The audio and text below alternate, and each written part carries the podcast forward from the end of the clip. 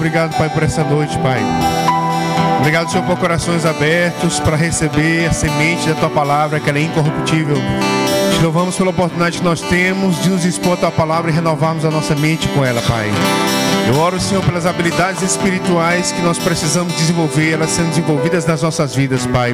Te louvamos porque existe graça da tua parte para que nós tiremos proveito de tudo aquilo que está à disposição da nossa vida, Pai. Te louvamos, Senhor, por essa noite, Pai. Te agradecemos por tudo em nome de Jesus. Aleluia. Glória a Deus. Você pode sentar, amém?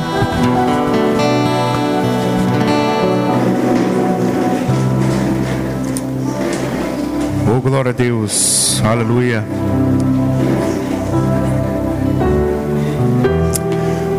Deus é bom. Você pode abrir comigo lá em João capítulo 3.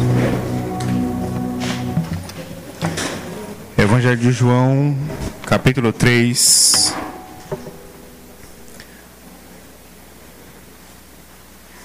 Vamos ver aqui no versículo 1, João 3, 1. Evangelho de João, capítulo 3, no versículo 1. Boa noite a todos, graça e paz, amém? Se eu esquecer de falar isso, minha mãe vai brigar comigo quando eu sair daqui. João capítulo 3, versículo 1, Jesus diz o texto assim: Havia entre os fariseus um homem chamado Nicodemos, um dos principais dos judeus. Este de noite foi ter com Jesus e lhe disse: Rabi, sabemos que és mestre vindo da parte de Deus, porque ninguém pode fazer estes sinais que tu fazes se Deus não estiver com ele. A isto respondeu Jesus: Em verdade, em verdade te digo que se alguém não nascer de novo, não pode ver o reino de Deus. Perguntou-lhe Nicodemos: Como um homem, como pode um homem nascer sendo velho? Pode porventura voltar ao ventre materno e nascer segunda vez? Respondendo Jesus: Em verdade, em verdade te digo, quem não nascer da água e do espírito não pode entrar no reino de Deus. O que é nascido da carne é carne, e o que é nascido do espírito é espírito. Não te admires eu te dizer, importa-vos nascer de novo. Fala comigo, nascer de novo. Todos nós nascemos aqui a primeira vez. Nascemos da, da nossa mãe. E essa vida que a gente nasceu pela primeira vez, a Bíblia diz que a gente morreu espiritualmente por causa do pecado. Então o pecado separou a gente de Deus. Efésios 2 diz que a gente estava morto nos nossos delitos e pecados. E é por isso que Jesus está falando sobre a importância de nascer uma segunda vez, porque na primeira a gente se perdeu. E agora Jesus vai dizer uma das habilidades que quem nasceu de novo tem. No versículo 8, Jesus diz assim: O vento sopra onde quer, ouves a sua voz. Não sabe de onde vem nem para onde vai. Assim é todo que é nascido do Espírito. Então, quem nasceu de novo? Quem nasceu de novo? Quem aceitou Jesus, teve seus pecados perdoados, ele nasceu de novo, ele é uma nova criatura. A Bíblia está falando que Jesus disse que tem uma habilidade agora para quem nasceu de novo. Ele disse: O vento sopra para onde quer, ouves a sua voz. Todo nascido de novo, ele tem a habilidade de ouvir o vento soprando. O que é o vento? É o Espírito Santo. Então, quando você nasce de novo, que o Espírito Santo vem para dentro de você, ele vem fazer morada, a Bíblia diz que agora a gente tem uma habilidade de ouvir. Irmãos, essa é a principal diferença entre quem nasceu de novo e um pecador. O pecador, por causa do pecado, ele está separado de Deus, ele não consegue ouvir o que Deus quer. Mas quando a pessoa nasce de novo, o próprio Deus vem para dentro dele, e agora, junto com Deus, vem uma habilidade que ele consegue ouvir a voz de Deus. Mas essa habilidade, ela precisa ser desenvolvida.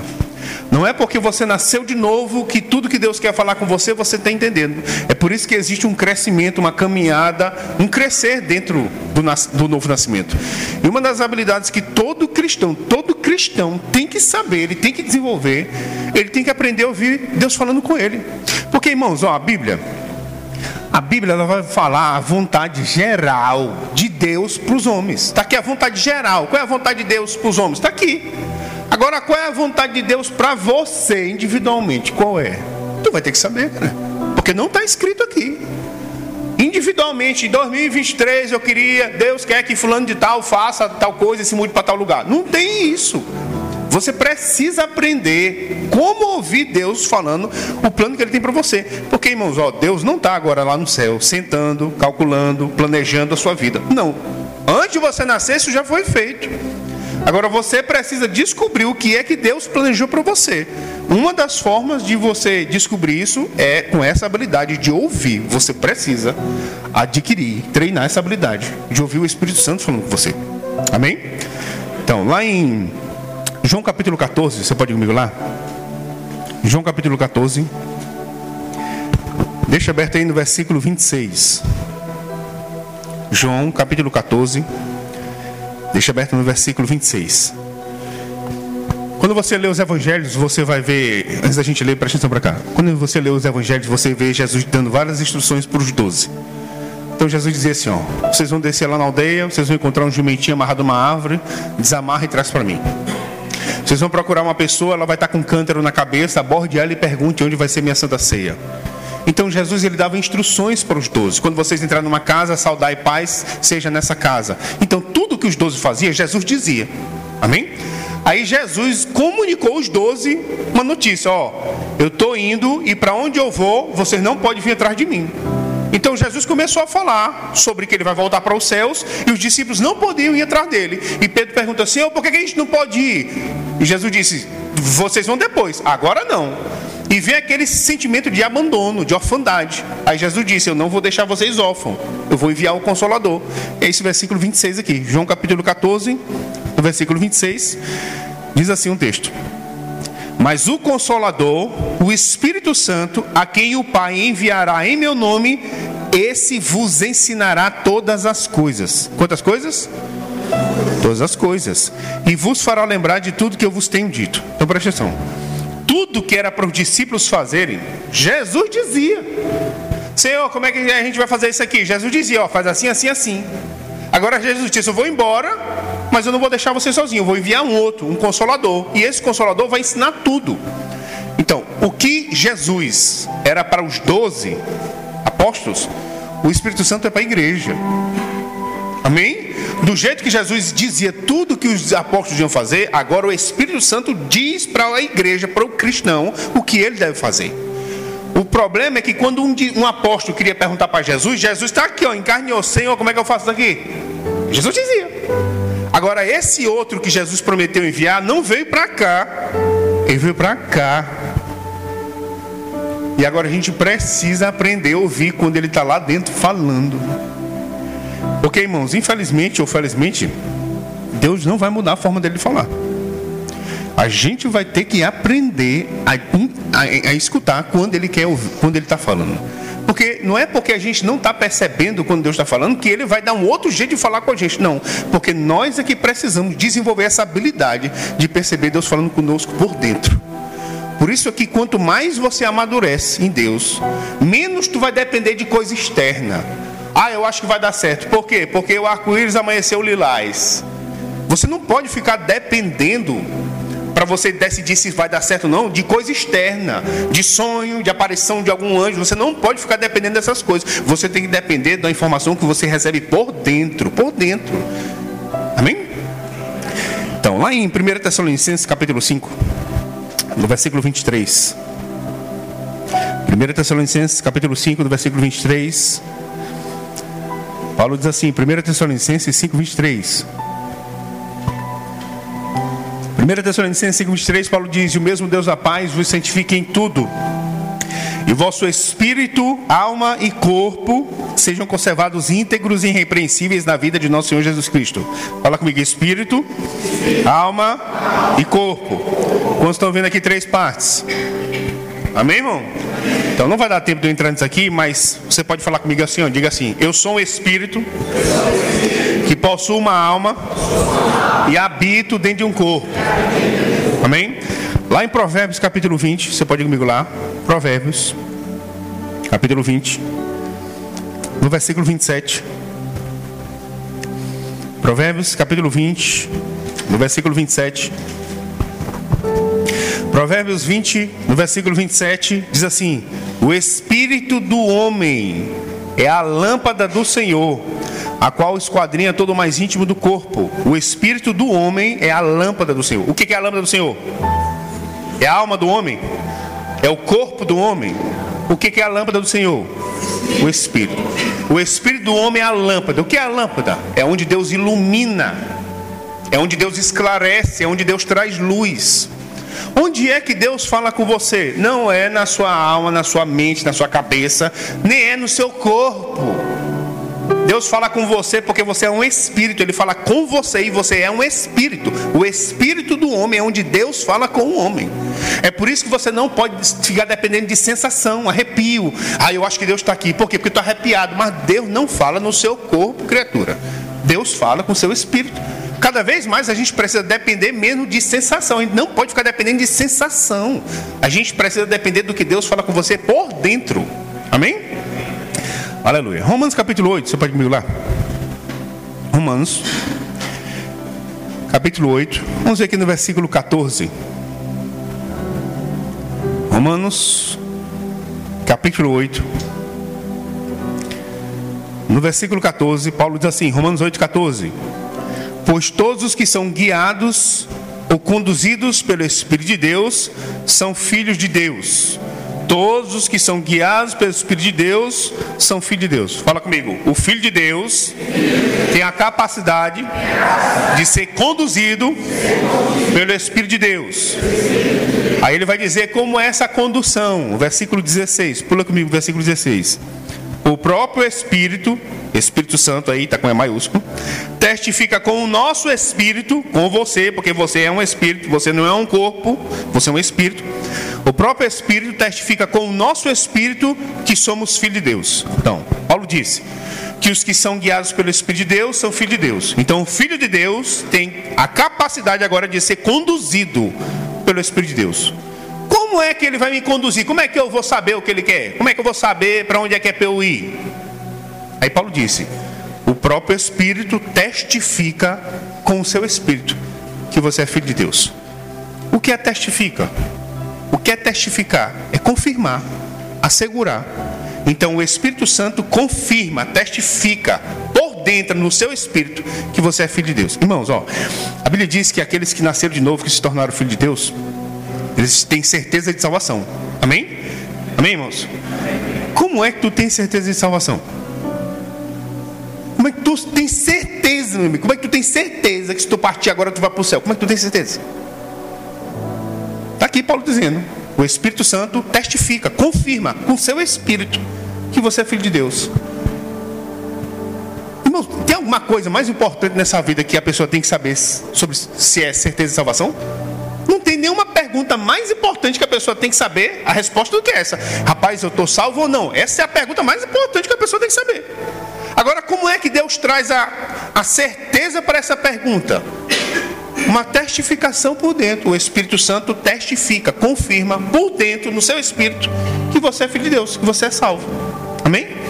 Então, se na coisa mais importante, Deus não fala com sonho, Deus não fala com visão, com anjo, com profecia, ele resolveu falar com uma confirmação por dentro. Por que, que nas coisas que são secundárias a gente acha que Deus vai ficar falando de forma espetacular? Sabe qual é um dos maiores problemas da igreja? Ela fica esperando o espetacular, bola de fogo, arrepio nas costas, frio na barriga, e ela perde essa impressão que Deus põe por dentro. Sabe, Deus, ele é tão simples, mas tão simples que às vezes a gente acha que é coisa da nossa cabeça. Deus decidiu falar com a gente de uma forma tão simples por dentro que a gente pensa, não pode. Por quê? Porque para ser Deus, ó, quem é Deus? Deus criou tudo. Imagina aí, haja luz, pá, explodindo lá, uma luz nas trevas. Aí quando o cara pensa, esse Deus, Deusão falando comigo, não pode ser um negocinho por dentro. Tem que ser o quê? Tem que ser um estrondo, um trovão, um relâmpago, um raio. Se não tiver isso aí, não pode ser Deus. Então as pessoas ficam ligando espetacular a Deus falando. Aí se não tem espetacular, não pode ser Deus. Deve ser coisa da minha cabeça. E porque elas ficam atrás desse espetacular, elas ficam perdendo as direções que Deus está trazendo dentro dela. Elas ficam desconsiderando, ignorando. Amém? Lá em 2 Reis, no capítulo 5. 2 Reis, capítulo 5. Vamos ver aqui no versículo 9. Segunda Reis, capítulo 5, do versículo 9. Existe um general da Síria chamado Naaman.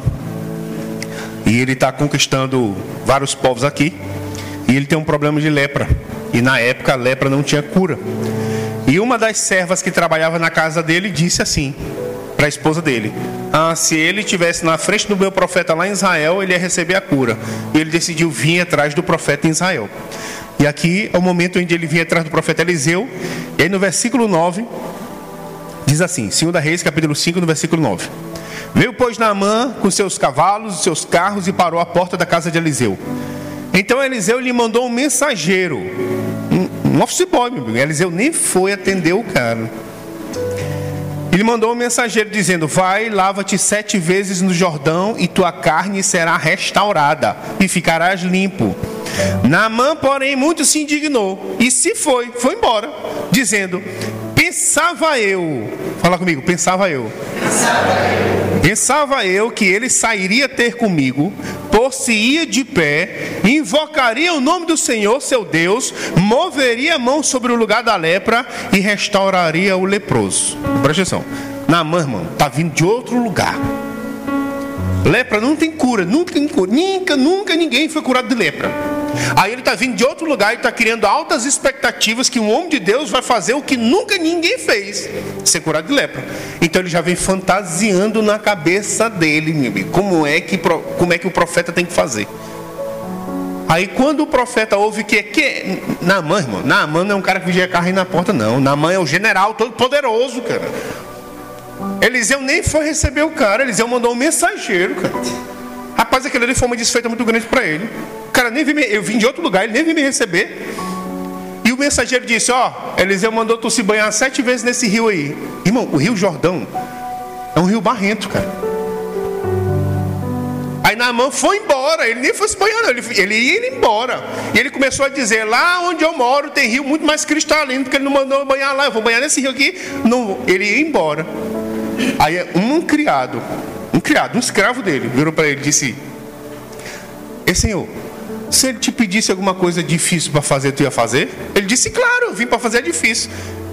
E o criado disse, então por que tu não faz a fácil? E aí ele teve um momento de lucidez e disse, é mesmo, então vamos banhar. Se banhou sete vezes no Rio Jordão e foi curado. Amém? Agora presta atenção, olha o que ele disse. Pensava eu que o homem de Deus ia sair ia se colocar em pé, ia invocar o nome do seu Deus, ia passar a mão sobre a lepra e a lepra ia ser restaurada está aqui na mão fantasiando. Como Deus tinha que falar, como Deus tinha que resolver. Aí Deus vem e fala de um outro jeito. Ó, só se banhar ali, não precisa, não precisa esse espetáculo todo não. Só se banhar ali sete vezes. Não pode ser Deus. Vou embora. É assim que as pessoas estão perdendo a direção de Deus. Elas ficam fantasiando. Como é que Deus vai falar comigo? Como é que Deus vai resolver esse meu problema? Como é que Deus vai me tirar dessa situação?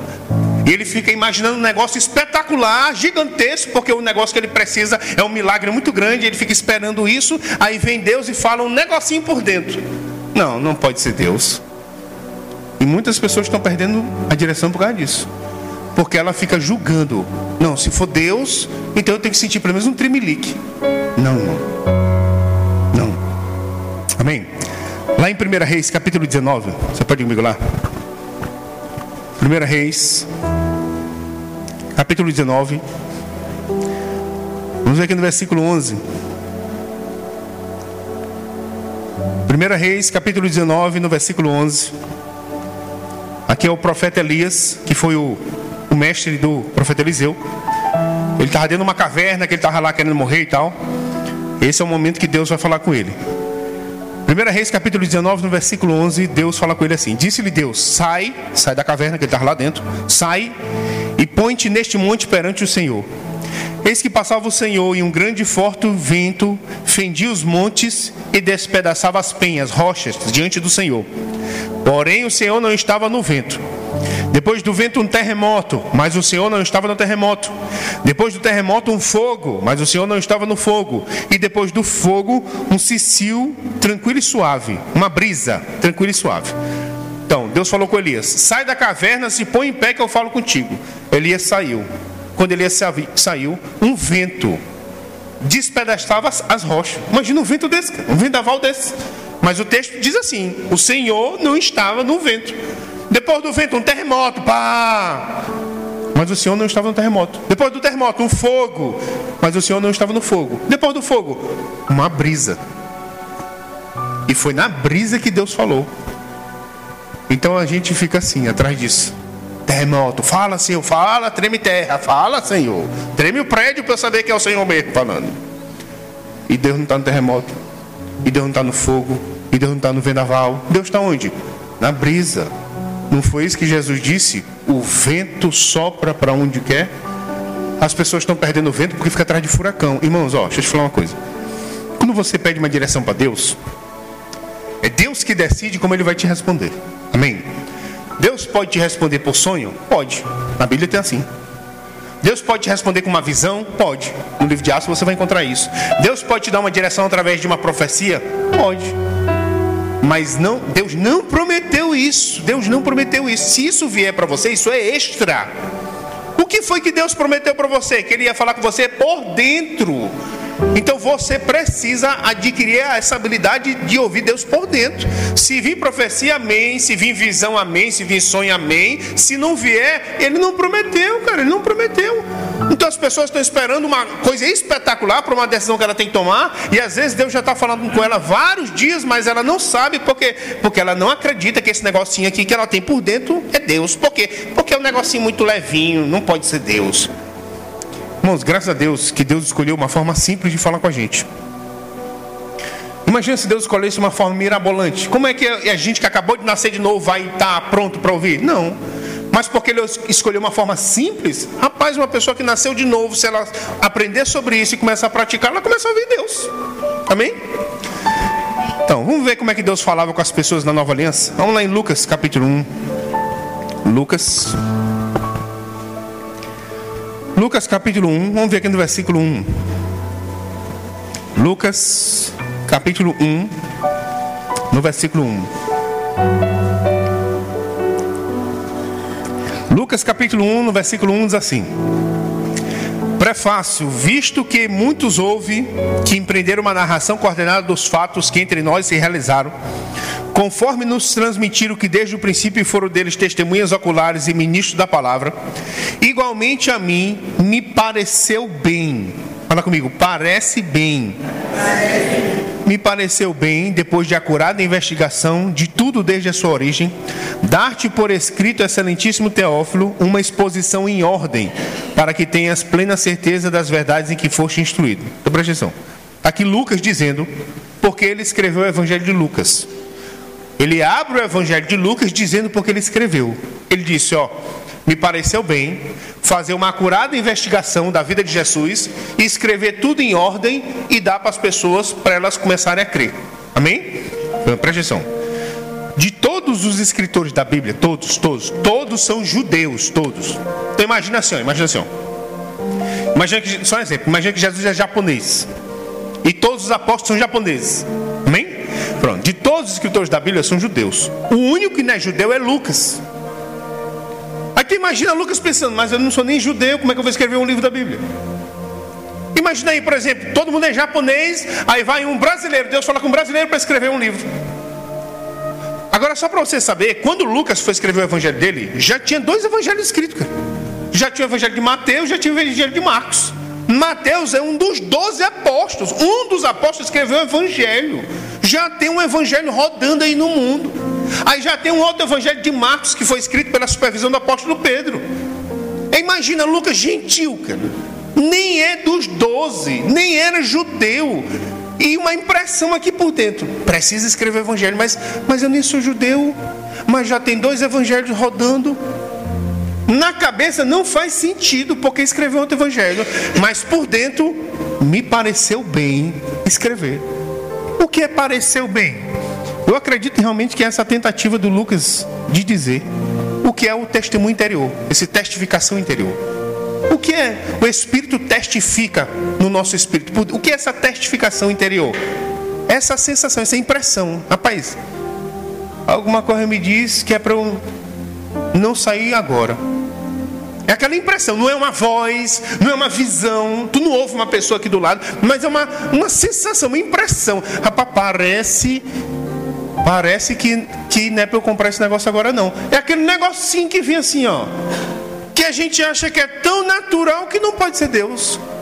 Agora, como é que Lucas decidiu escrever o evangelho? Obedecendo a impressão, o testemunho interior. Parece. Parece nem tem muita certeza, nem tem muita clareza. Parece, mas parece bem. E ele escreveu o Evangelho. Aí lá em Lucas, aliás, Lucas no Atos capítulo 15, bora ver Deus guiando os crentes na igreja de Atos. Atos capítulo 15. Atos capítulo 15. Atos, livro de Atos, capítulo 15. Vamos ver aqui no versículo 22. Abra aí, Atos, livro de Atos, capítulo 15, versículo 22. Atos, capítulo 15, no versículo 22. Todos abriram? Presta atenção para cá, que a gente não vai ler tudo. Então, presta atenção, ó. Deixa eu te explicar rapidão, ó. De nascimento, de nascimento aqui na Bíblia, só pode ser duas coisas. Ou ele é um judeu, ou ele é um gentil. Amém? Quem é judeu? Quem nasceu de uma judia. Quem é gentil? O resto, a gente. A não ser que tu nasceu de uma judia. Amém? Então, de nascimento a pessoa só pode ser judeu ou gentia. Amém? Quem é a igreja? Igreja é judeu e gentil que aceitou Jesus e nasceu de novo. Então a igreja não é um povo físico, é um povo espiritual. Amém? Mas de nascimento na Bíblia, pela divisão, ou ele é judeu ou ele é gentil. Então, nos primeiros anos da igreja, todo cristão é um judeu que se converteu. Então a igreja começou em Jerusalém, lá em Israel. Todos os primeiros cristãos da Bíblia são judeus que se converteram. Só que agora os gentios começaram a se converter também. Amém? E aí tem um problema. O problema é que as pessoas estão querendo, tem algum grupo, um grupo está querendo obrigar o gentil a virar primeiro judeu para depois virar cristão. Então aquele grupo queria obrigar o gentil a guardar a lei igual o judeu guardava. Então eles vão lá na sede, que é a igreja lá em Jerusalém, e eles vão debater para definir se um gentil primeiro precisa virar judeu para virar cristão. E o que eles decidiram é: não, não precisa virar judeu, é só nascer de novo que ele já está salvo. Só que aí eles vão dizer para os gentios que nasceram de novo se absterem, deixar de fazer quatro coisas para melhorar o convívio com os judeus que não faziam essas coisas. Que é não comer sangue, não comer carne de animal sufocado, perigo contra a idolatria e relação sexual ilícita. Amém? Então, aí no versículo 22, acompanhe comigo aí, versículo 22, diz assim, ó. Então pareceu bem, fala comigo, pareceu bem. Então pareceu bem aos apóstolos e aos presbíteros com toda a igreja tendo elegido homem dentre eles, enviá-los juntamente com Paulo e Barnabé a Antioquia. Foram Judas, chamado Bassabás, e Silas, homens notáveis entre os irmãos escrevendo por mão deles. Os irmãos, tanto os apóstolos como os presbíteros, aos irmãos de entre os gentios em Antioquia, Síria e Cilícia. Saudações. Visto sabermos que alguns que saíram de entre nós sem nenhuma autorização vos têm perturbado com palavras, transtornando a vossa alma, pareceu-nos bem Chegados a pleno acordo, elegi alguns homens e enviá-los juntamente com nossos amados Barnabé e Paulo, homens que estão expostos à vida pelo nome de nosso Senhor Jesus Cristo. Enviamos, portanto, Judas e Silas, os quais pessoalmente vos dirão estas coisas, pois pareceu bem ao Espírito Santo e a nós não vos impor maior encargo além dessas coisas essenciais, que vos abstenhais das coisas sacrificadas a ídolos, bem como do sangue, da carne de animal sufocada e das relações sexuais ilícitas destas. Destas coisas fareis bem se vos guardardes. Saúde. Então presta atenção. Paulo e Barnabé tem uma igreja lá em Antioquia. Olha comigo, Antioquia. A igreja de Paulo e Barnabé é gentil que nasceu de novo. Aí estão querendo obrigar eles a guardar a lei de Moisés. Aí Paulo e Barnabé vão lá para Jerusalém para discutir. E ficou definido que não tem que virar judeu para virar cristão depois. É só aceitar Jesus. Mas para não ficar brigando judeu e gentil, Ó, vocês deixam de fazer essas quatro coisas: não come carne com sangue, não come sangue, não come carne de animal socada, não idolatra e não tem relação sexual ilícita. Amém? Presta atenção para cá. A Bíblia diz que junto com essa carta, eles vão enviar Judas e Silas. Amém? Aí pula comigo o versículo 31. No versículo 31 diz assim: Eles estão lá na igreja agora de Paulo e Barnabé e vão ler a carta que veio lá de Jerusalém. Quando a leram, a carta, sobremaneira se alegraram pelo conforto recebido. Judas e Silas, que eram também profetas, consolaram os irmãos com muitos conselhos e os fortaleceram. Tendo se demorado ali por algum tempo, os irmãos deixaram voltar a paz, em paz aos que o enviaram. Mas pareceu bem a Silas permanecer ali. Fala comigo, pareceu bem. Então deixa eu resumir rapidinho isso aqui. Vieram de Jerusalém Paulo e Barnabé com a carta. Só que junto com Paulo e Barnabé vieram Judas e Silas, que era para dizer que aquela carta que Paulo estava era verdadeira. Foram os líderes de Jerusalém que escreveram. Aí quando eles leram a carta lá na igreja de Antioquia, os irmãos se alegraram, porque não tem que guardar a lei. A Bíblia diz que Judas e Silas iam voltar para Jerusalém, porque eles são de lá. E Judas voltou. Quando Silas ia voltar, pareceu bem a Silas ficar lá. É que Silas decidiu ficar lá em Antioquia? Não foi sonho, não foi visão, não foi profecia. Parece, rapaz, alguma coisa me diz que é para eu não voltar para Jerusalém. E ele obedeceu. Se você ler o restante desse capítulo, você vai ver que Paulo e Barnabé, a dupla, eles brigaram. E eles vão se separar. E Paulo vai precisar de um novo companheiro para as próximas viagens missionárias. Tu sabe quem é o companheiro de Paulo? Silas. Como foi que Deus guiou Silas para ficar lá e se tornar o um novo companheiro de Paulo? Parece. É uma impressão. É um testemunho interior. Amém? Vamos lá em Marcos capítulo 2. Marcos capítulo 2. Vamos ver no versículo 5. Marcos capítulo 2, no versículo 5. Esse aqui é o texto onde quatro amigos trazem um paralítico, descem na corda e Jesus cura o paralítico. Diz assim, Marcos 2,5. Vendo-lhes a fé, Jesus disse ao paralítico: Filho, os teus pecados estão perdoados. Mas alguns dos escribas estavam assentados ali e arrazoavam em seu coração. Por que fala ele deste modo? Isso é blasfêmia. Quem pode perdoar pecados senão um que é Deus? E Jesus, percebendo logo por seu espírito que eles assim arrazoavam, disse-lhes: Por que arrazoais sobre estas coisas em vosso coração? Então, desceram o paralítico pela, pelo telhado. Jesus cura. Filho, teus, teus pecados estão perdoados. Levanta e anda. O cara é curado.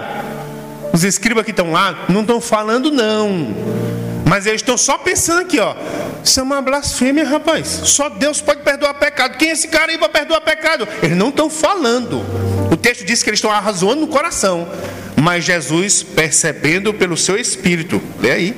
Jesus, percebendo pelo Espírito que eles falavam assim, disse para eles: Por que vocês estão falando assim, hein? No coração de vocês? Como foi que Jesus descobriu que eles estavam desdenhando dele? Recebeu uma informação por dentro. Irmão, Jesus é nosso modelo. Como é que tu acha que Deus falava com Jesus? Tu acha que é o quê? Jesus dizia: Ó, oh, peraí, rapidão, que eu vou lá no céu ter uma reunião com Deus, depois eu desço para a terra. Tu acha que era assim, cara? Jesus é nosso, nosso modelo, é nosso referencial. Está aqui Jesus recebendo uma informação de Deus. Como? Percebendo pelo seu Espírito. A gente precisa desenvolver essa percepção espiritual. Essa coisa de Deus falar com você e você ter rapidez para perceber que é Deus. Eu entendo, irmãos, que às vezes é, demora, porque o crescimento é uma coisa que não, não, não acontece da noite para o dia. Mas quanto mais rápido você for para obedecer esse testemunho interior que chega no seu coração, mais afiado você vai ficando. Amém? Eu me lembro uma vez, a primeira vez que eu percebi que esse negócio de dessa impressãozinha que era Deus falando comigo. Até aquele momento eu sabia na teoria, mas não sabia na prática não. Eu me lembro que eu estava indo para o culto e eu estava com uma camisa social, não sei se você já viu dessas, é dessas camisas social que tu olhar para ela, ela amassa sozinha. Pois é, tem uma dessa aí, eu tinha uma dessa. Aí quando eu entrei no carro, eu não ia botar o cinto, cara. Por quê? Porque eu passei um tempão lá passando a camisa. Não vou passar, botar o cinto, não, porque vai me amassar todinho. E aí veio aquela impressão por dentro: bota o cinto. Eu não vou botar cinto, cara. Tá doido? Né? Não vou botar cinto, não. E aí eu tô dando ré aqui da minha garagem e tá aquele negócio lá: bota o cinto, bota o cinto. Não vou botar cinto, rapaz. Eu demorei um tempão para passar esse negócio aqui, eu não vou botar cinto, não. E aí eu saí do meu condomínio, aí de novo aquele negócio: bota o cinto. Eu não vou botar cinto, cara. Não vou. Aí eu saí na rua do condomínio e a rua do condomínio dá lá na, na avenida. Quando eu tô entrando na avenida, que eu já ia pegar a avenida, aí eu não, não, não, não escutei essa sensaçãozinha, não. Eu escutei, foi uma voz agora. E a voz de Deus falou comigo assim: Tu quer morrer engomado, é? Eu disse: Sim, eu já ia botar, você não sabe nem brincar. Eu não entendia, não, que aquele negócio era Deus falando comigo. Mas às vezes é tão simples, tão simples, que a gente não considera. Sabe, vou, vou te dizer uma coisa, assim, se você não está pensando sobre aquilo, você não está pensando sobre aquilo, e de repente vem, você vai ter que julgar pela palavra, amém? Se estiver em linha com a palavra, é Deus. Se não estiver em linha com a palavra, não é Deus. Mas eu vou te falar uma coisa: quando vem uma coisa para você, você nem estava pensando sobre aquilo, e vem, e está em linha com a palavra, irmão, 99% de certeza que é Deus falando com você. Às vezes as pessoas dizem assim, ó, rapaz, eu não paro de pensar em fulano, eu não paro de pensar em fulano. Eu tá assim, eu tô até com vontade de ligar fulano. Liga. Eu vou dizer o quê? Irmão, tu só vai saber o que é para dizer na hora que ele disser alô. Aí tu vai saber. Mas a gente quer que Deus fale com a gente assim, ó. Não, tu vai ligar para fulano, ele vai dizer alô, e tu vai dizer, fulano, eu sei que tu está passando por isso. A gente queria um plano inteiro já de cabeça. Mas Deus não vai fazer isso, cara. Deus não vai fazer isso. Você vai ter que aprender a obedecer essas inclinações. E se você não tiver toda a informação suficiente, tu vai ter que crer, meu amigo. Que lá na hora Deus vai falar contigo e tu vai dizer o resto. Mas isso que é viver pela fé. Amém? Preste atenção como às vezes vem uma sensação, uma, uma vontade. Uma vontade de dar um abraço em fulano. Será que é o diabo? Irmão, diabo. O diabo vai dar, dar um murro em fulano, um abraço. Você entende? Às vezes, é, quando a gente não quer fazer, quando a gente não quer fazer, o crente ele tem essa habilidade de dizer que é coisa da cabeça dele, porque ele não quer fazer. Mas não é coisa da tua cabeça. Primeiro que tu nem estava pensando nisso, irmão. Preste atenção que eu vou te falar. Tem coisa que você não estava pensando, mas chegou. Chegou por quê? Porque foi colocada aí, cara. Tem coisa que foi colocada aí. Você entende? Amém, irmãos? Aleluia. Vamos lá em Lucas capítulo 12. Lucas capítulo 12. Vamos aqui no versículo 11. Lucas capítulo 12, no versículo 11. Jesus diz assim, Lucas capítulo 2, no versículo 11, 12, Lucas 12, 11. Lucas 12, 11, Jesus diz assim: Quando vos levarem às sinagogas e perante os governadores e as autoridades, não vos preocupeis quanto ao modo por que respondereis, às coisas que tiverdes de falar, porque o Espírito Santo vos ensinará naquela mesma hora as coisas que devias dizer. Fala comigo. O Espírito Santo vai me ensinar naquela. Fala de novo, naquela. Naquela mesma hora. Ah, Senhor, não dá para ser na noite anterior? Não, porque ele já disse que é naquela mesma hora. Então tu vai ter que crer que quando tu estiver lá, Deus vai te dizer. Não, mas eu só vou lá se Deus me disser uma semana antes o que é para eu falar. Irmão, Jesus já disse que não é assim você vai ter que ir lá crendo que naquela hora Deus vai te dizer o que é para falar. Amém? Bora ver Jesus praticando isso aqui? Vamos lá em João capítulo 8. João capítulo 8. Vamos lá no versículo 3. João capítulo 8, no versículo 3. João capítulo 8, no versículo 3 diz assim: Os escribas e fariseus trouxeram à sua presença uma mulher surpreendida em adultério. E fazendo ficar no pé, no, de pé, no meio de todos, disseram a Jesus: Mestre, esta mulher foi apanhada em flagrante adultério. E na lei nos mandou Moisés que tais mulheres sejam apedrejadas. Pois, o que dizes? Isto diziam eles tentando, para terem de que o acusar. Mas Jesus, inclinando-se, escrevia na terra com o dedo. Como insistissem na pergunta, Jesus se levantou e lhes disse: Aquele que dentre vós estiver sem pecado, seja o primeiro que lhe atire a pedra. Quando você lê, principalmente o Evangelho de Mateus, você vai ver Jesus dizendo assim: ó, Ouvistes o que foi dito, olho por olho, dente por dente. Eu, porém, vos digo: Amais vossos inimigos e orai pelo que vos persegue. Ouviste que foi dito: Não adulterarás. Eu, porém, vos digo: qualquer um que olhar para uma mulher inteira, uma mulher com intenção impura, já adulterou. Quando ele diz: Ouviste que foi dito, tu sabe quem disse isso? Moisés, cara. Foi Moisés que disse isso na lei. Ele disse: Ouviste que foi dito. Aí ele vai citar o que Moisés diz na lei. Aí depois ele diz: Eu, porém, vos digo. Jesus está dizendo, cara, que Moisés disse na lei. Isso deixava os fariseus louco, louco, louco, porque os fariseus são discípulos de Moisés. Aí agora, trouxe, Jesus estava pregando, jogaram uma mulher na frente de Jesus, disse: Mestre, essa mulher aqui foi apanhada em flagrante adultério. E na lei, Moisés mandou que essas mulheres sejam apedrejadas. E tu, tu vai dizer o que agora? Vem agora eu porém fugir. Tu vai dizer o que agora? Eles queriam pegar Jesus numa palavra. Aí logo depois dessa pressão, irmãos, isso daqui não estava planejado. O plano de Jesus era ensinar, era o que ele estava fazendo. De repente essa situação se levantou. O que Jesus vai fazer? A Bíblia diz que ele se abaixa e vai escrever na terra com o dedo.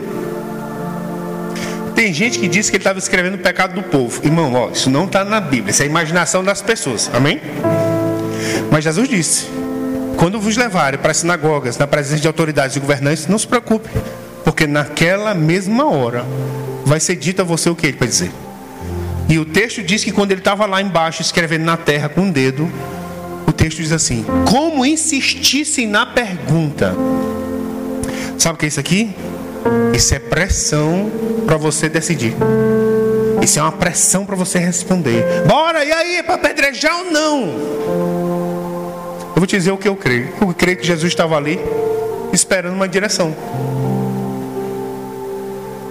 Esperando uma direção. Quando a direção chegou, ele se levantou e disse: Pode matar. Agora, o primeiro que com a pedra tem que estar tá sem pecado, mas pode matar. Como tudinho é pecador, tudinho baixou a cabeça e voltou. Sabe, as circunstâncias elas vão ficar dando pressão na gente para a gente decidir as coisas, sabia? Sem direção. Decidir na doida. Eu conheço pessoas que eles fazem assim, ó. Ele inventa um plano, aí ele bota o plano em prática e o plano não sai como ele planejou. Aí tu sabe o que ele faz? Ele fica atrás de Deus para Deus abençoar. Oh Senhor, abençoa, abençoa. Oh Senhor, abençoa. Tu sabe por que ele está atrás de Deus para Deus abençoar? Porque o plano é dele. A Bíblia não manda tu fazer um plano e ir atrás de Deus para Deus abençoar teu plano. A Bíblia manda você descobrir o plano que Deus tem para você. As pessoas ficam assim, uma vez a pessoa chegou para mim e disse: Pastor, ora aqui pra, por mim, aqui pelo meu negócio aqui, que eu entrei aqui nesse negócio e o negócio não está dando, não está dando, não estou quase não aguentando. Mas ora aí, porque se o negócio der certo, eu vou dar 90% de oferta. Amém. Mas eu falei para ele: se esse aqui não for o plano de Deus para ti, meu amigo, nem que tu dê 100% esse negócio vai dar certo. Porque as pessoas se metem em rascada e depois quer fazer negociação com Deus. Não, Senhor, mas se o Senhor abençoar, eu vou dar tantos por cento de dízimo. Irmão, Deus não está atrás do teu dízimo. Deus está atrás do seu coração, de conduzir a sua vida. Ele não quer conduzir as suas finanças, ele quer conduzir a sua vida, rapaz, a sua vida. Então você não inventa na sua cabeça um plano e depois fica atrás de Deus para Deus abençoar. Você descobre o plano que Deus tem para você. Porque o plano que Deus tem para você, irmão, já está abençoado, cara. O plano de Deus para você já está abençoado. Amém? Pois, mas como que eu vou saber o plano de Deus para mim? Pois é, é por isso que você tem que aprender sobre testemunho interior. Porque o plano individual de Deus para você não está na Bíblia. Você vai ter que aprender a ouvir de Deus, de Deus. Ah, mas eu não estou afim, não. Dá para um profeta falar para mim, irmão. Dá não, dá. Não dá não. Tu vai ter que aprender, cara. Irmãos, se tu é filho de Deus, tu precisa aprender como é, ouvir como é que teu pai fala com você, rapaz. A gente precisa acabar esse negócio de intermediação, porque intermediação era no Antigo Testamento, cara. A pessoa quer uma resposta de Deus, lá vai ele atrás do profeta, o profeta fala com Deus, aí Deus fala com o profeta, o profeta fala com o cara. Mas agora, agora Deus está dentro, cara, Deus está dentro. Amém? Você precisa aprender a ouvir falar, a, a, aprender a ouvir como ele fala, porque ele está dentro de você. Amém? Aleluia. Então, lá em 1 Reis, capítulo 17, olha comigo lá. 1 Reis, capítulo 17. Vamos ver aqui no versículo 1. 1 Reis, capítulo 17, no versículo 1. 1 Reis, capítulo 17, no versículo 1 diz assim: Então Elias, o tesbita, dos moradores de Gileade, disse a Acabe: Tão certo como vive o Senhor Deus de Israel, perante cuja face estou, nem orvalho, nem chuva haverá nestes anos, segundo a minha palavra. Veio a palavra do Senhor dizendo: Retira-te daqui e vai para o lado oriental, esconde-te junto à torrente de Querite, fronteira do Jordão. Irmãos, presta atenção que Deus está dando um endereço aqui de um lugar. Lado oriental, junto à torrente de Querite, fronteira ao Jordão. Versículo 4 beberás da torrente, e ordenei aos covos que ali, ali mesmo te sustentem. Fala comigo, ali. Fala de novo, ali. Então, três anos e meio, Israel não tem chuva. Israel vive de plantação e criação de animais. Quando você lê o cenário, tá todo mundo, meu amigo, todo mundo passando necessidade. Não tem água para beber, não tem água para molhar a planta, não tem água para animal beber, tá todo mundo passando necessidade. Mas Deus disse: você vai lá no lado oriental, lá no Ribeiro de Querite, fronteira do Jordão, você vai ficar ali, porque ali você vai beber da, da, da fonte, e ali eu ordenei corvos que te sustentem. Bora, bora trazer um exemplo mais atual, porque a Bíblia diz que no, no a, a, aqui a Bíblia vai dizer que corvos trazia pão e carne nas patas para Elias. Amém?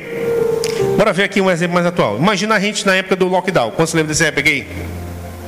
Pois é. Imagina aí, cara. Podia nem, nem sair para o supermercado. Aí tu imagina, tu não pode nem sair para o supermercado. Tá lá no teu apartamento lá, os armários já estão vazios, não tem, não tem, não tem, não tem provisão, não tem de onde receber, o trabalho está fechado. Imagina aí, quase desesperado aqui. Aí imagina, cara, testemunho interior dentro de você dizendo, vai para a sacada. Aí quando tu chega lá na sacada do teu apartamento, um drone está trazendo um sanduíche, cara. Tu não sabe nem de onde esse drone está vindo, cara. Imagina aí, Elias soube. Quando ele chegava no lugar que Deus disse, lá vinham os corvos, cara, trazendo pão e carne na pata. Amém? Agora olha o que Deus disse: Ali eu te sustentarei. Fala comigo, ali. Você precisa descobrir onde é o ali que Deus tem para você. Porque às vezes a gente quer ficar no ali dos outros. E Deus tem um ali para você. Tu sabe por que Elias não padeceu necessidade como Israel estava padecendo? Porque ele conseguiu ouvir onde era o ali dele. Deus tem um ali para você. Eu não vou, não vou pedir para você abrir lá. Mas quando você lê Gênesis 22, que Deus vai pedir Isaac para Abraão, ele disse: Ó, tu vai para a terra de Moriá. Fala comigo, terra. Terra de Moriá. E tu sacrifica ele sobre um dos montes. Um dos montes que eu te mostrarei. A gente chama aquele monte hoje de Monte Moriá, mas o nome daquele monte não é Moriá, Moriá é uma terra montanhosa. Aí Deus diz: Tu vai sacrificar ele sobre um dos montes. Tem um monte de monte ali, meu amigo. Tu vais sacrificar ele sobre um dos montes que eu te mostrarei. O texto diz que quando Abraão levantou os olhos, ele viu o lugar, ele sabia que era ali. E porque ele subiu no monte certo, quando ele ia matar Isaac, Deus disse: Não precisa, tem um carneiro aí atrás de você. Tu sabe por que aquele carneiro estava ali, cara? Porque Abraão subiu no monte certo. Se Abraão tivesse subido no monte errado, aquele carneiro não ia estar lá, cara. Existe um lugar onde Deus quer você. Agora, como é que você vai descobrir? Você precisa aprender a ouvir de Deus por dentro. Porque tem coisa, irmão, que Deus não vai falar com você por intermédio de ninguém. Nem pela, nem pela boca de um pastor tu vai ouvir. Nem pela boca de um profeta, porque Deus quer falar com você, com você. Então você precisa aprender a ouvir. Amém? Olha, eu me lembro que no lockdown, eu moro num apartamento que é alugado. E o contrato de aluguel vence em março. E aí tava com. Aí tava, pô, chegou o lockdown. E aí o dono do apartamento começou a me ligar. E aí, tu vai renovar o contrato, tu vai renovar? E me dando pressão. E aí, tu vai renovar tu não vai renovar? Tu vai renovar tu não vai renovar? E minha mãe disse assim para mim, olha, tu vem para minha casa com tua família, porque a empresa está fechada. Sabia nem quando é que ia abrir de novo, estava tudo fechado. Disse, vem para minha casa, e aí quando voltar tudo normal, que a empresa abrir, aí tu aluga outro lugar e vai com tua família. Aí ela me deu essa sugestão e o dono do apartamento aqui. E aí tu vai renovar, tu não vai renovar, e aí tu vai renovar. Eu dizia, rapaz. E eu orava, Senhor, e aí é para fazer o quê? Falava só assim, Senhor, é para fazer o quê? Senhor, é para fazer o quê? E nada, e nada, e nada. E aquele cara me dando pressão e disse, rapaz, teve uma hora que ele me ligou e disse, rapaz, amanhã eu te falo. Aí quando deu 10 horas da noite, quando deu 10 horas da noite, eu entrei lá no escritório. Fazer o quê? Vai orar, doido. Vai fazer o quê? Tu vai dar sete pulinhos, tu vai acender vela, tu vai fazer o quê? E ora, meu amigo. E ora, e ora, e ora, e ora, e ora, e ora, e ora, e ora, e ora. Rapaz, orando um tempão, cara. Desde 10 horas da noite. Orando, orando. Rapaz, eu já orei tanto tempo aqui, já deve estar amanhecendo aqui, cara. Quando eu olhei no relógio, 10 e meia. Eu digo, meu Deus. Rapaz, mas eu entrei. Eu digo, eu só saio desse escritório aqui na hora que eu souber. Irmãos, eu vou te falar uma coisa, ó. Quando foi 5 horas da manhã, eu olhei pro relógio. Quando foi 5 horas da manhã, eu sabia claramente. Deus falou comigo. Não é para sair, é para ficar. Por que Deus não falou 11 horas? E eu que sei, cara, eu não sei. Irmão, se Deus dissesse, ó, eu vou falar contigo 11 horas, aí eu chegar lá 10 59 cara. Deus sabe como é o homem, rapaz. Deus sabe. Foi Deus que criou a gente, ele sabe como é que isso funciona.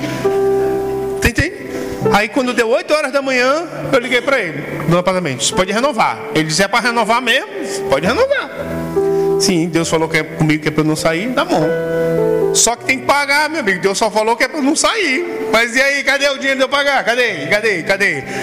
E aí renovei, paguei lá que eu tinha aquele lá. E aí começou de novo o mês virar. E aí, um, dois, sei que, três, cinco dias, dez dias, quinze dias, e eu trancado em casa, sem nenhum real, tudo fechado, e disse, Senhor, senhor não é doido, não. O senhor não é doido, que isso aqui não foi ideia minha. Por mim, eu nem estava aqui. Por mim, eu estava na casa de mamãe. Isso aqui não foi invenção minha. Eu digo, não, senhor, pai, obrigado, que o senhor não vai me deixar ser envergonhado. Eu não vou ser despejado. Não vou, não vou, porque isso aqui não foi invenção minha. Rapaz, aí 25 dias, 26, 27, 28 dias. Quando estava para dar 30 dias, no 28 dia, um irmão que ele nem é de São Luís, cara. E ele nem é do Verbo da Vida. Ele me mandou um WhatsApp. Ele disse: e aí, como é que tá as coisas? Tudo tá beleza, graças a Deus. Ele disse: Me manda a tua conta que eu quero fazer uma oferta. Eu disse: Já que tu insiste, aí passei minha conta para ele. Ele depositou dois mil reais para mim. Aí dei meu dízimo, tirei meu dízimo e paguei o dono do apartamento. Senhor, glória a Deus, aleluia. Eu não sei se tu já assistiu aqueles desenhos pica-pau, Tom quando ele mexe numa colmeia e vem as abelhas atrás dele, aí ele mergulha num lago e fica só um canudinho de fora respirando. Era assim que eu tava, meu amigo. Quase morrendo. Aí o cara mandou oferta. Digo, oh, glória a Deus.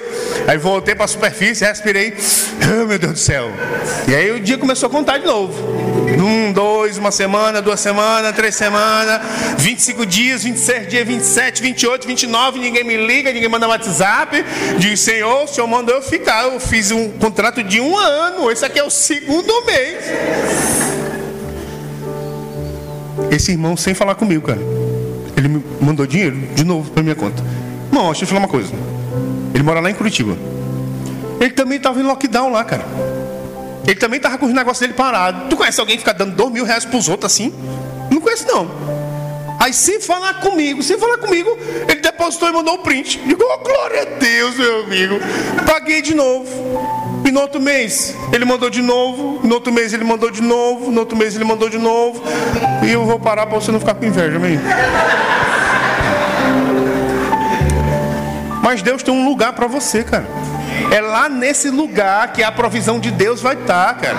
Eu não estou falando só de provisão financeira, estou falando de provisão do que você precisa, vai estar tá lá, cara. Lá, lá. É por isso que a gente não inventa uma coisa e sai na doida. Irmão, ó, fé, fé. Não dá um tiro no escuro, na doida e fica torcendo para acertar alguma coisa, não, cara. Isso não é fé, não. Fé é hora até saber onde é para tirar. Depois que tu sabe, tu atira, mas tu não atira na doida, seja o que Deus quiser. Isso não é ser guiado, não, cara. Isso não é ser guiado. Amém? Olha, bora lá em Lucas capítulo 22. Vamos lá, Lucas capítulo 22. Vamos ver no versículo 44. Lucas capítulo 22, no versículo 44. Lucas capítulo 22, no versículo 44, está falando sobre Jesus. Diz assim: Estando em agonia, fala comigo, Jesus estava agoniado. Estava ou não estava? Estando em agonia, orava mais intensamente. Ó, estando em agonia, orava mais intensamente. Presta atenção para cá. Jesus já sabe que daqui a pouco os soldados romanos estão chegando para prender ele. Ele quer saber só uma coisa do Pai: dá para passar o cálice, sim ou não? Ele só quer saber disso. Quando o soldado romano chegar, ele já tem que saber se dá para passar esse cálice ou não. Aí o que o texto vai dizer? O texto vai dizer que Jesus vai para um lugar e vai orar. Aí quando ele volta do lugar de oração, ele encontra os discípulos dormindo. E ele fala para os discípulos assim: ó, nenhuma hora, rapaz. Vocês conseguiram vigiar comigo? Nenhuma hora. Irmão, Jesus, é como, nenhuma hora de Jesus é como se fosse assim, ó. Nem dois minutos, rapaz, vocês não aguentaram? Então Jesus disse assim: ó, fica aqui e vigia comigo. Aí ele foi ali orar. Quando ele voltou, os discípulos estão dormindo. Aí ele acorda os discípulos e dá um carão. Nenhuma hora. Vocês conseguiram orar comigo? Eu te pergunto. Quanto tempo ele ficou ali orando? Ó, presta atenção. Ele foi orar. Quando ele voltou, nenhuma hora vocês conseguiram vigiar comigo. Quanto tempo ele ficou ali? Pelo menos uma hora. E Jesus só quer saber, uma... irmão, Jesusão, filho de Deus, já gastou uma hora ali orando para saber se dá para passar o cálice ou não. Amém? Aí ele dá um carão nos discípulos e disse: Vigiai e orai, porque a carne é fraca, mas o espírito está pronto. Aí volta para o lugar de oração. Quando ele volta para o lugar de oração, os discípulos estão dormindo de novo, cara, de novo. Aí Jesus larga os discípulos de mão e vai pela terceira vez orar. Quando ele volta do, do terceiro momento de oração, ele tem certeza. Não dá para passar, vou ter que beber. Aí ele acorda e o povo diz: Bora. Jesus, Jesusão, precisou de três momentos até ter clareza se dava para passar o cálice ou não. Amém? Aí como é que tem crente tomando decisão hoje? Senhor, eu vou lá. Seja o que Deus quiser. Meu Deus. Isso não é ser guiado, não, criatura. Diz assim para mim: Não, eu fui lá e eu disse para Deus: Senhor, se for da tua vontade, quando eu falar isso, ele vai dizer aquilo. Irmão, isso não é ser guiado, cara. Isso é dar um, um tiro no escuro e ficar torcendo para acertar alguma coisa. Está aqui Jesus, nosso exemplo. Jesus passou pelo menos ali três momentos só para saber de uma coisa: dá para passar o cálice? Sim ou não? Porque, irmãos, às vezes a pressão e as coisas na tua cabeça estão tão grandes, tão tão grandes, tão tão grandes que tu vai ter que gastar muito tempo mesmo, muito tempo lá em oração, só para conseguir aquietar tua cabeça e conseguir ouvir o que Deus quer falar com você. É por isso que o Salmo diz: Aquietai-vos e sabei. Tu precisa aprender a se aquietar, porque Deus não vai falar na tua cabeça, Deus vai falar no seu espírito. Mas na cabeça, quem está falando? O gerente do banco está falando, o médico dizendo que não está dando certo está falando, o sintoma está falando, está todo mundo falando lá. E tu precisa aquietar a tua mente para poder ouvir o que Deus está falando no seu coração. Amém? Aleluia. A gente ir finalizando, vá comigo lá em Hebreus capítulo 12. Hebreus capítulo 12. Vamos ver aqui no versículo 16.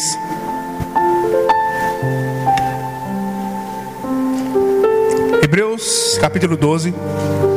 No versículo 16 diz assim: Hebreus 12, 16. Nem haja algum impuro ou profano como foi Esaú, o qual por um repasto vendeu o seu direito de primogenitura Pois sabeis também, Hebreus queria que a gente soubesse, pois sabeis também, que posteriormente, querendo herdar a bênção, foi rejeitado, pois não achou lugar de arrependimento, embora com lágrimas eu tivesse buscado. Então você conhece a história de Esaú? Ele tem um irmão chamado Jacó e o pai deles é Isaac. Isaac já estava programado para dar a bênção para Esaú. E Jacó sabia que ele ia rodar, que a bênção ia ser de Esaú. E a Bíblia diz que Esaú voltou do campo com muita fome e Jacó tinha feito comida. E Esaú disse: Me dá um pouco dessa tua comida. Jacó disse: Dou não. Mas se tu quiser, eu troco contigo. Eu te dou a comida e tu me dá o teu direito de primogenitura. E Esaú, pressionado por causa de situação de falta, de fome, não valorizou a bênção da primogenitura que ele tinha. Ele disse: Tá bom, troco. Trocou texto diz assim para a gente: E sabei também, ele queria que a gente soubesse, que Esaú se arrependeu e que foi atrás tentando reverter, mas não conseguiu mais. Por quê? Porque a bênção já tinha sido dada para Jacó. Sabe, existem decisões erradas que a gente pode tomar, que as consequências são irreversíveis. Não adianta depois a gente saber, ah, Senhor, mas eu não sabia. Não adianta, não adianta. Ah, Senhor, mas eu não entendia o valor daquilo que o Senhor tinha botado na minha mão. Não adianta. Existem decisões erradas que, que a gente pode tomar. Que as consequências elas são irreversíveis. Rick Renner, que é um. Não é da dupla sertaneja, não. Rick Renner é um, é um autor de livros. Ele é um pastor lá em Moscou, amém? Então, ele conta que uma vez ele foi para uma conferência, ele, ele mora em Moscou, lá na Rússia, ele tem uma igreja lá. E ele conta que uma vez ele foi para os Estados Unidos, que estava tendo uma conferência lá, e uma das pessoas que ia pregar lá nessa conferência é Oral Roberts, uma pessoa muito famosa. E ele queria muito ouvir Oral Roberts pregando. E ele e a esposa dele estavam lá nos Estados Unidos. Quando eles estavam lá num quarto de hotel se arrumando para ir para o evento, veio o testemunho interior. Não foi uma voz, foi o testemunho interior. E o testemunho interior disse: Não vá. Cara, o cara veio de Moscou para os Estados Unidos para ouvir o homem pregar. E o testemunho interior disse: Não vá. Ele disse: Não vá. Só veio uma vez. Não vá. Não vá. Não vá. E aí ele terminou de se arrumar, arrumou a esposa, deixou a esposa dele lá, porque a esposa estava trabalhando no evento. E ele voltou, e ao invés de voltar para o hotel, ele voltou e ficou numa cafeteria. E ficou se resmungando lá com Deus. Rapaz, gastei não sei quanto, vim de Moscou aqui para ouvir a Hora Roberts, a Hora Roberts está pregando e Deus falou comigo para eu não ir. E ficou lá na cafeteria dando um tempo. E de lá, quando ele encheu o saco da cafeteria, ele voltou para o quarto do hotel. Quando ele chegou no quarto do hotel, ele conta que o quarto está todo revirado. Entraram lá e roubaram um monte de coisa. Dentre as coisas que roubaram, roubaram dois notebooks dele. E ele conta que nesses notebooks estavam, ele estava escrevendo, acredito que eram 11 livros ele estava finalizando esses 11 livros. Ele conta que depois que esses notebooks foram roubados, nunca mais a inspiração para escrever aqueles 11 livros voltou. Aí às vezes a gente pensa assim: mas se Deus quisesse, Deus tinha dado um jeito de impedir. E queria. Por isso que ele disse: não vá. Às vezes a gente está pensando que a gente vai passar por cima do que Deus está dizendo. Não, mas se Deus me ama mesmo, Deus vai dar um jeito de me proteger, mesmo que eu estou aqui passando por cima. Onde é que está isso na Bíblia, Deus prometendo isso para a gente? Não tem, não. Você não ver lá, mas depois, se você olhar em Levítico, Deus diz assim na lei: se você construir uma casa de dois andares, no segundo andar você bota um parapeito e Deus disse: para que se uma pessoa cair de lá, esse sangue não caia sobre as suas mãos. Olha o que Deus disse. Se você construir uma casa de dois andares, no segundo andar você bota um parapeito, para que a pessoa não caia de lá e esse, e esse sangue seja cobrado de você. Aí imagina o cara, construiu a casa de dois andares, não botou o parapeito. Rapaz, bota o parapeito, cara. Não, cara, vou botar não. Aí, pum, a criança sobe lá, cai e morre. Mas se Deus quisesse, Deus tinha dado jeito. E queria. É por isso que Deus diz: bota o parapeito. Mas o crente diz: não vou botar parapeito, porque Deus me ama, Deus vai dar um jeito. Que jeito, criatura, que Deus vai dar? Você entende? Deus não prometeu, não, cara, que Ele ia dar uma forma de nos parar, mesmo quando a gente está desobedecendo Ele. Ah, mas irmão, é porque eu não sabia que aquele negócio por dentro que eu tinha era Deus falando comigo. Mas é por isso que o povo de Deus perece? Não é por falta de conhecimento? Ou o povo de Deus parece porque o diabo é mau? Não. O povo não parece porque o diabo está solto. O povo não parece porque o diabo é mau. O povo de Deus parece por falta de conhecimento. Preste atenção aí, lembra aí, tenta lembrar de depois que você virou crente, um prejuízo que você teve. Um prejuízo ou uma consequência muito grande que você teve. Lembra aí dos dias anteriores de você tomar essa decisão. Lembra se não tinha alguma coisa dizendo para você não fazer, não fazer? É Deus. Não, mas como? Como que pode ser Deus? Pois é. Deus fala com a gente de uma forma tão simples que a gente não acha que é Deus. Porque para ser Deus tem que ter fogo, tem que ter terremoto. Não. Jesus disse: Eu nasci de novo, vai ouvir o vento, a brisa suave. Amém? Eu vou finalizar com isso. Você pode abrir comigo lá em 2 Coríntios capítulo 2. Deixa aberto aí no versículo 12, 2 Coríntios 2, 12. 2 Coríntios capítulo 2, no versículo 12. Deixa aberto aí e, e presta atenção para cá. Anos depois, Rick Renner conta que eles organizaram é, passar as férias em. Onde era, Na Tailândia. Eles passaram a férias na Tailândia. E aí eles têm uns parentes lá nos Estados Unidos, e aí os parentes dos Estados Unidos vieram para Moscou, para de Moscou e todo mundo para Tailândia. E aí estava tudo comprado, passagem, resort, tudo comprado. Ele conta que os parentes dele tinham chegado na casa dele e eles já estavam tudo programado para no outro dia ir para Tailândia. E na noite veio um testemunho interior. Não vá. Irmão, ó, deixa eu explicar uma coisa. O testemunho interior só vai dizer assim, ó, não vá. E se eu for? Deus não vai dizer o que vai acontecer, cara. É tua conta e risco. E o testemunho interior veio e disse para ele: Não vá. Ele disse: Não vá, Senhor. Não vá. Quando vier, você vai ter que decidir o que você vai fazer com aquilo. E aí ele chamou a família, reuniu a família e disse: Olha, Deus falou comigo para a gente não ir. Cara, foi um bate de água fria, meu amigo. Programaram aquilo por não sei quanto tempo, já gastaram não sei quantos mil dólares. O povo veio de outra nação para ir todo mundo junto. De repente, na véspera, Deus diz: Não vá. E aí começou aquela povo todo mundo reclamar. E agora a gente vai fazer o que? Ele disse: Ó, oh, se vocês quiserem ir, vocês vão. Eu não vou, não.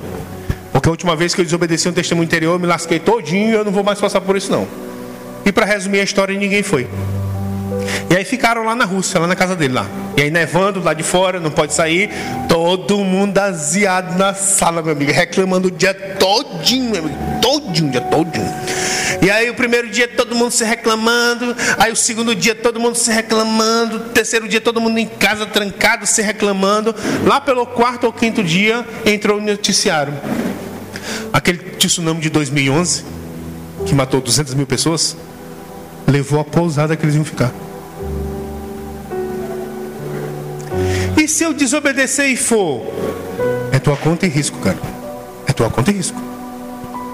Deus não vai dizer para você o que vai acontecer, porque Deus não quer que você obedeça a Ele, porque você vê o final. Ah, é mesmo, se eu for, vou me lascar. Ó. Não. Deus não quer que você obedeça a Ele por causa disso. Deus quer que você obedeça a Ele porque você confia nele. Amém? 2 Coríntios capítulo 2, no versículo 12, Paulo diz assim: 2 Coríntios 2, 12. Ora, quando eu cheguei a Trode para pregar o evangelho de Cristo, e uma porta se me abriu no Senhor, não tive, contudo, tranquilidade no meu espírito, porque não encontrei meu irmão Tito. Por isso, despedindo-me deles, parti para Macedônia. Presta atenção. Bora se botar no lugar de Paulo. Quem é Paulo? Paulo é um missionário. Paulo faz missões, ele viaja para lugares para pregar o evangelho. Amém? Agora, presta atenção. Irmãos injetam dinheiro nele. Oferta dinheiro nele. Para quê? Para ele fazer essas missões. Então imagina, Paulo está lá na igreja dele. Pessoal, Deus falou comigo, eu vou lá para Trode para pregar o evangelho, vai ter uma porta aberta lá, e vamos levantar uma oferta aqui para o apóstolo Paulo para ele fazer essa viagem missionária. E tá lá, o irmão lá, os irmãos que passam lá 10, 12, 14 horas por dia trabalhando, ralando para ganhar o um dinheiro. Aí estão acreditando no chamado de Paulo e estão injetando dinheiro de Paulo. Aí Paulo pegou esse dinheiro, foi para Trode, comprou a passagem e foi para Trode. Quando chegou em Trode, o texto diz que ele falou assim: ó, não tive tranquilidade no meu espírito. Olha, ele disse que ele foi patrão de pregar o evangelho e uma porta se abriu. Quando ele foi passar pela porta, não tive tranquilidade no meu espírito. Se é paz, é de Deus. Se tem falta de paz, angústia, é Deus dizendo para você não entrar. E ele disse: Não tive tranquilidade no meu espírito. Aí te põe no lugar de Paulo agora. Hein? Imagina, tu pegou o dinheiro dos irmãos, cara. E tu viajou para pregar o evangelho. Chega lá na cidade que tu disse para os irmãos que tu ia, Deus falou contigo. Não fica. Como é que tu vai dizer para os caras agora aí? Como é que tu vai dizer, ó oh, irmãos, recebi aquela oferta, mas gastei 20 mil para chegar lá em cheguei lá, só gastei o dinheiro porque não pude pregar. Como é, cara, que tu vai dizer isso? Como é? Me diz aí como é que tu vai dizer isso. Eu não sei como é que Paulo fez, não. Mas eu sei o que ele fez. A Bíblia diz que ele foi-se embora de lá. Não quer nem saber, meu amigo. Foi-se embora. Aí o versículo 14 ele diz: Graças, porém, a Deus, que em Cristo sempre. Quando? Sempre. Quando? Sempre. nos conduz em triunfo. O que é sempre? Tu sabe o que é sempre? Quer dizer que o diabo não ganha uma sempre nos conduz em triunfo. Mas se sempre me conduz em triunfo, porque eu estou tendo prejuízo? Jesus disse: As minhas ovelhas ouvem minha voz e seguem. Se você aprender a ouvir o que Deus fala com você por dentro e seguir sempre, sempre, vamos ser conduzidos em triunfo. Amém? Aleluia. Sabe, às vezes eu às vezes pode ser que eu estou orando por algum tempo sobre uma coisa e parece que tem vezes que a resposta não vem. Ou Deus demora, ou eu, eu acho que a resposta de Deus está demorando para chegar. Todas as vezes que eu estou nessa situação, eu tento me lembrar o que foi que Deus falou comigo na última vez. Porque, irmão, vou te falar uma coisa. Se Deus falou contigo para você fazer uma coisa e você não fez, por que, que Deus vai falar com você outra? Para que, que Deus vai dar um terceiro passo se eu não deu o segundo? Não vai, cara. Ele não vai fazer isso. Porque a Bíblia diz que a nossa caminhada é de fé em fé, de glória em glória. Tu sabe o que foi que Deus disse para Abraão? Ele disse assim: ó, sai da tua parentela e da tua terra e vai para uma terra que eu te mostrarei. Imagina aí, cara.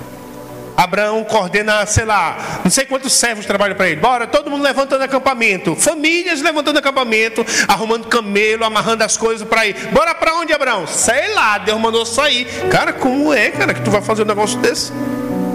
Pois Abraão fez. Sai para uma terra que eu te mostrarei. E porque ele saiu e estava no caminho, Deus falou com ele para onde era. Mas a gente não quer fazer isso. Não, eu só saio se eu já souber de tudo. Tu não vai sair, cara. Porque eu quero te falar uma coisa: não é Deus que muda a forma dele de falar, é a gente que se adequa à forma dele. Amém? Para finalizar, deixa eu te falar uma coisa. Quando o pastor Boyd chegou aqui no Brasil, a primeira igreja que ele implementou foi lá em Guarulhos, em São Paulo. E quando ele estava lá em Guarulhos, São Paulo, veio pelo testemunho interior e Deus falou com ele: vá para o Nordeste. Fala comigo, Nordeste. Aí ele conta que veio numa Kombi. Uma Kombi, cara, quase 40 anos atrás. Não tem Google, não, cara. Não tem GPS. Não tem Alexa, não tem Siri, não tem nada disso. Ele não tem nem português, cara. Ele não sabe nem falar português. Lá vem ele de São Paulo numa Kombi, cara. Com aquele mapa de quatro rodas na mão, que ele não sabe nem ler um mapa. Aí Deus falou com ele: vá para o Nordeste. Aí lá vem ele, viajando ele e a esposa dele na Kombi. Aí chegaram em Maceió.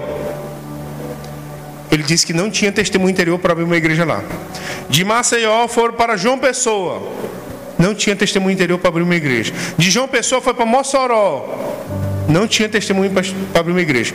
Foi, de Mossoró foi para Campina Grande, na Paraíba. Quando ele chegou em Campina Grande, o testemunho interior disse: Aqui vai ser a sua próxima obra.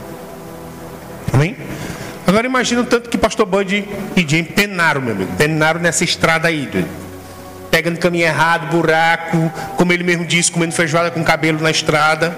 Imagina aí, cara, tanto que eles penaram. Você concorda comigo se de, quando ele estivesse lá em São Paulo, Deus dissesse para eles: Ó, oh, a próxima obra vai ser em Campina Grande, na Paraíba.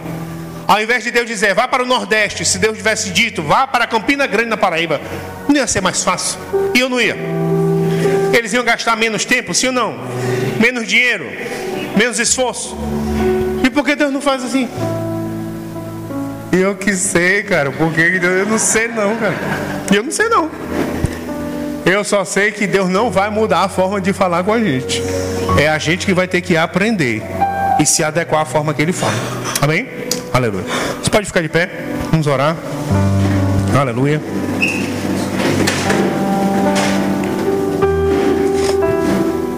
Aleluia. Pai, nós te louvamos, Senhor. Obrigado por todas as armas e ferramentas espirituais que estão à nossa disposição, Pai. Eu te rendo graças, Senhor, pela essa habilidade espiritual de ouvir o vento sendo aguçada, Pai, nas nossas vidas, Pai. Eu declaro percepção espiritual aumentada nas nossas vidas. Eu te dou graças, Senhor, por cada um de nós aprendendo, Pai, aprendendo a ouvir o vento, aprendendo a discernir a tua voz. Eu declaro que as muitas vozes não irão nos enganar, porque a voz do bom pastor será inconfundível nos nossos corações. Eu declaro pessoas tendo experiências com Deus por obedecer o testemunho interior. Te dou graças, Pai, por pessoas que precisam tomar decisões, tomando decisões debaixo de uma orientação divina e não debaixo de uma mente natural, não debaixo de conselhos humanos, mas debaixo de uma orientação divina. Eu declaro os olhos espirituais abertos e pessoas não tomando decisões erradas, mas tomando uma decisões assertivas, assertivas. E a tua palavra se cumprindo sempre somos conduzidos em triunfo, Pai.